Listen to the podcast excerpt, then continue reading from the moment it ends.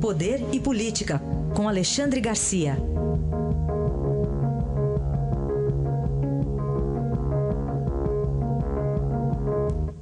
Alexandre, bom dia. Bom dia, Raíssen. Começando aí com mais uma vitória do presidente Temer agora lá na CCJ. Mais uma, previsível, né? A outra foi 41 a 24, agora 39 a 26. Foi, foi parecido. Vai ser assim no plenário semana que vem. Né? Da, na primeira denúncia, Temer precisava de 172 votos, teve 263. A oposição a Temer precisava de 342 e teve 227. Pode ser que haja alguma mudança para menos de votos de Temer, digamos 240 em vez de 263, uh, eh, por alguns motivos. Né? Primeiro, a gente se engana pensando que o, o relator Bonifácio de Andrada estava em perigo. Em nenhum momento a decisão de, de indicá-lo teve ameaçada mesmo. Né? Foi, foi mais da boca para fora. Mas o que, o que significa na, a situação de Temer menos confortável é que está chegando perto da eleição do ano que vem. As pessoas estão mais ocupadas com a eleição do ano que vem. Está diminuindo, em consequência, o tamanho do mandato de Temer, né? À, medida em que o tempo vai passando. Está havendo um realinhamento entre os aliados do governo. Né? E até a tropa de choque de Temer tem interesse que ele saia um pouquinho mais enfraquecido para depender mais dela, da tropa de choque. Né? O, o, os supostos eh, desentendimentos entre Rodrigo Maia, presidente da Câmara, e, e Michel Temer, deixam bem claro que Rodrigo Maia não cobiça o lugar de Temer, embora seja seu sucessor natural, né? mas quer ser tratado como uh, um aliado que tenha autonomia na pauta da Câmara. É, é mais ou menos isso. Né? O partido de Maia está inquieto com a eleição do ano que vem e tal. Então, nem mesmo a oposição está se mobilizando para, digamos, tirar Temer. Né? É melhor para a oposição que o governo fique sangrando no cargo. Só que o governo tem um trunfo importantíssimo, que é a baixa inflação, a baixa dos juros, né? caindo o desemprego e, e, uma onda mundial que vai favorecer até o crescimento do país no ano eleitoral do ano que vem. Essa é a situação uh, em que estamos nesse momento de transição de uma decisão da Comissão de Constituição e Justiça e da próxima decisão uh, uh, do plenário, semana que vem, tirando da pauta essa segunda denúncia e abrindo caminho para que haja alguma esperança de que se mexa na Previdência, na necessária reforma da Previdência. Muito bem. Alexandre, outro assunto aqui, Cesare Battisti no Supremo Tribunal Federal.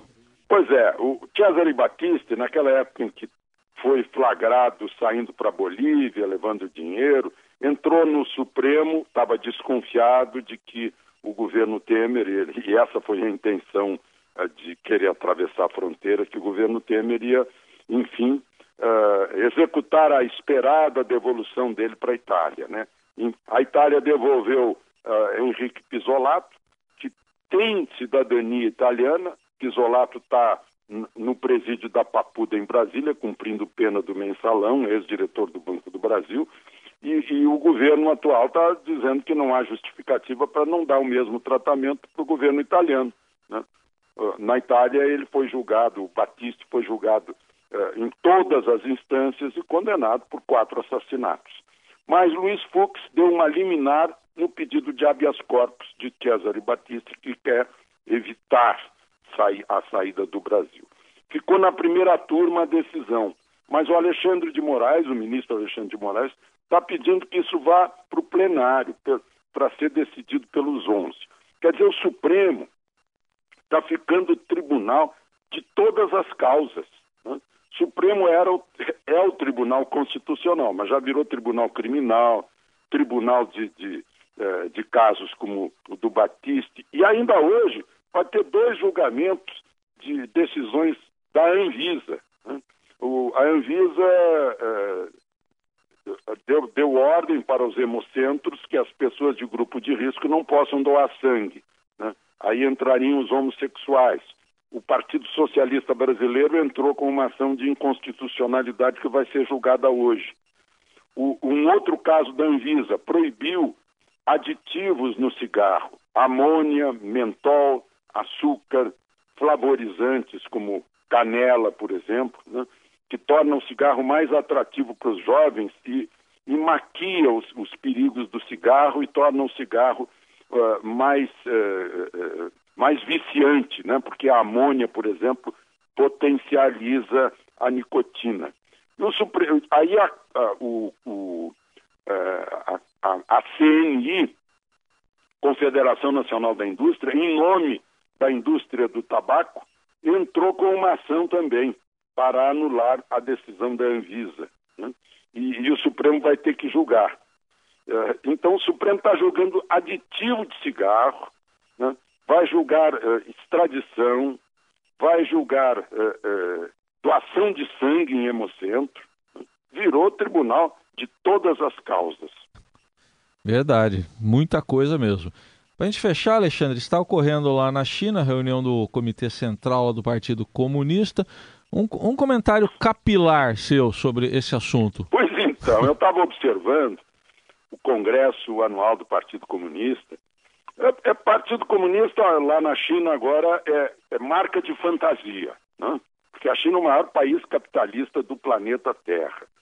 Estavam, estão todos lá iguais.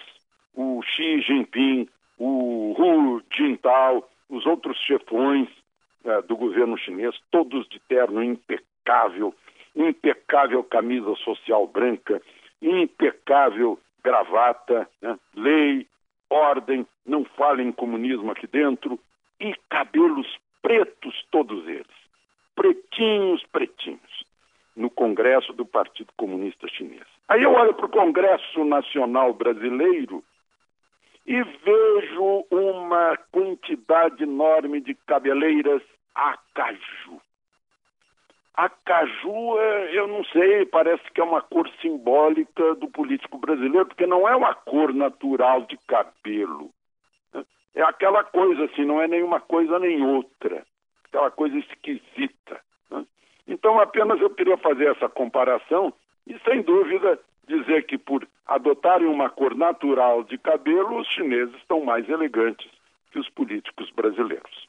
Tá certo. Lá, lá o preto, aqui o acaju. Até amanhã, Alexandre. Até amanhã.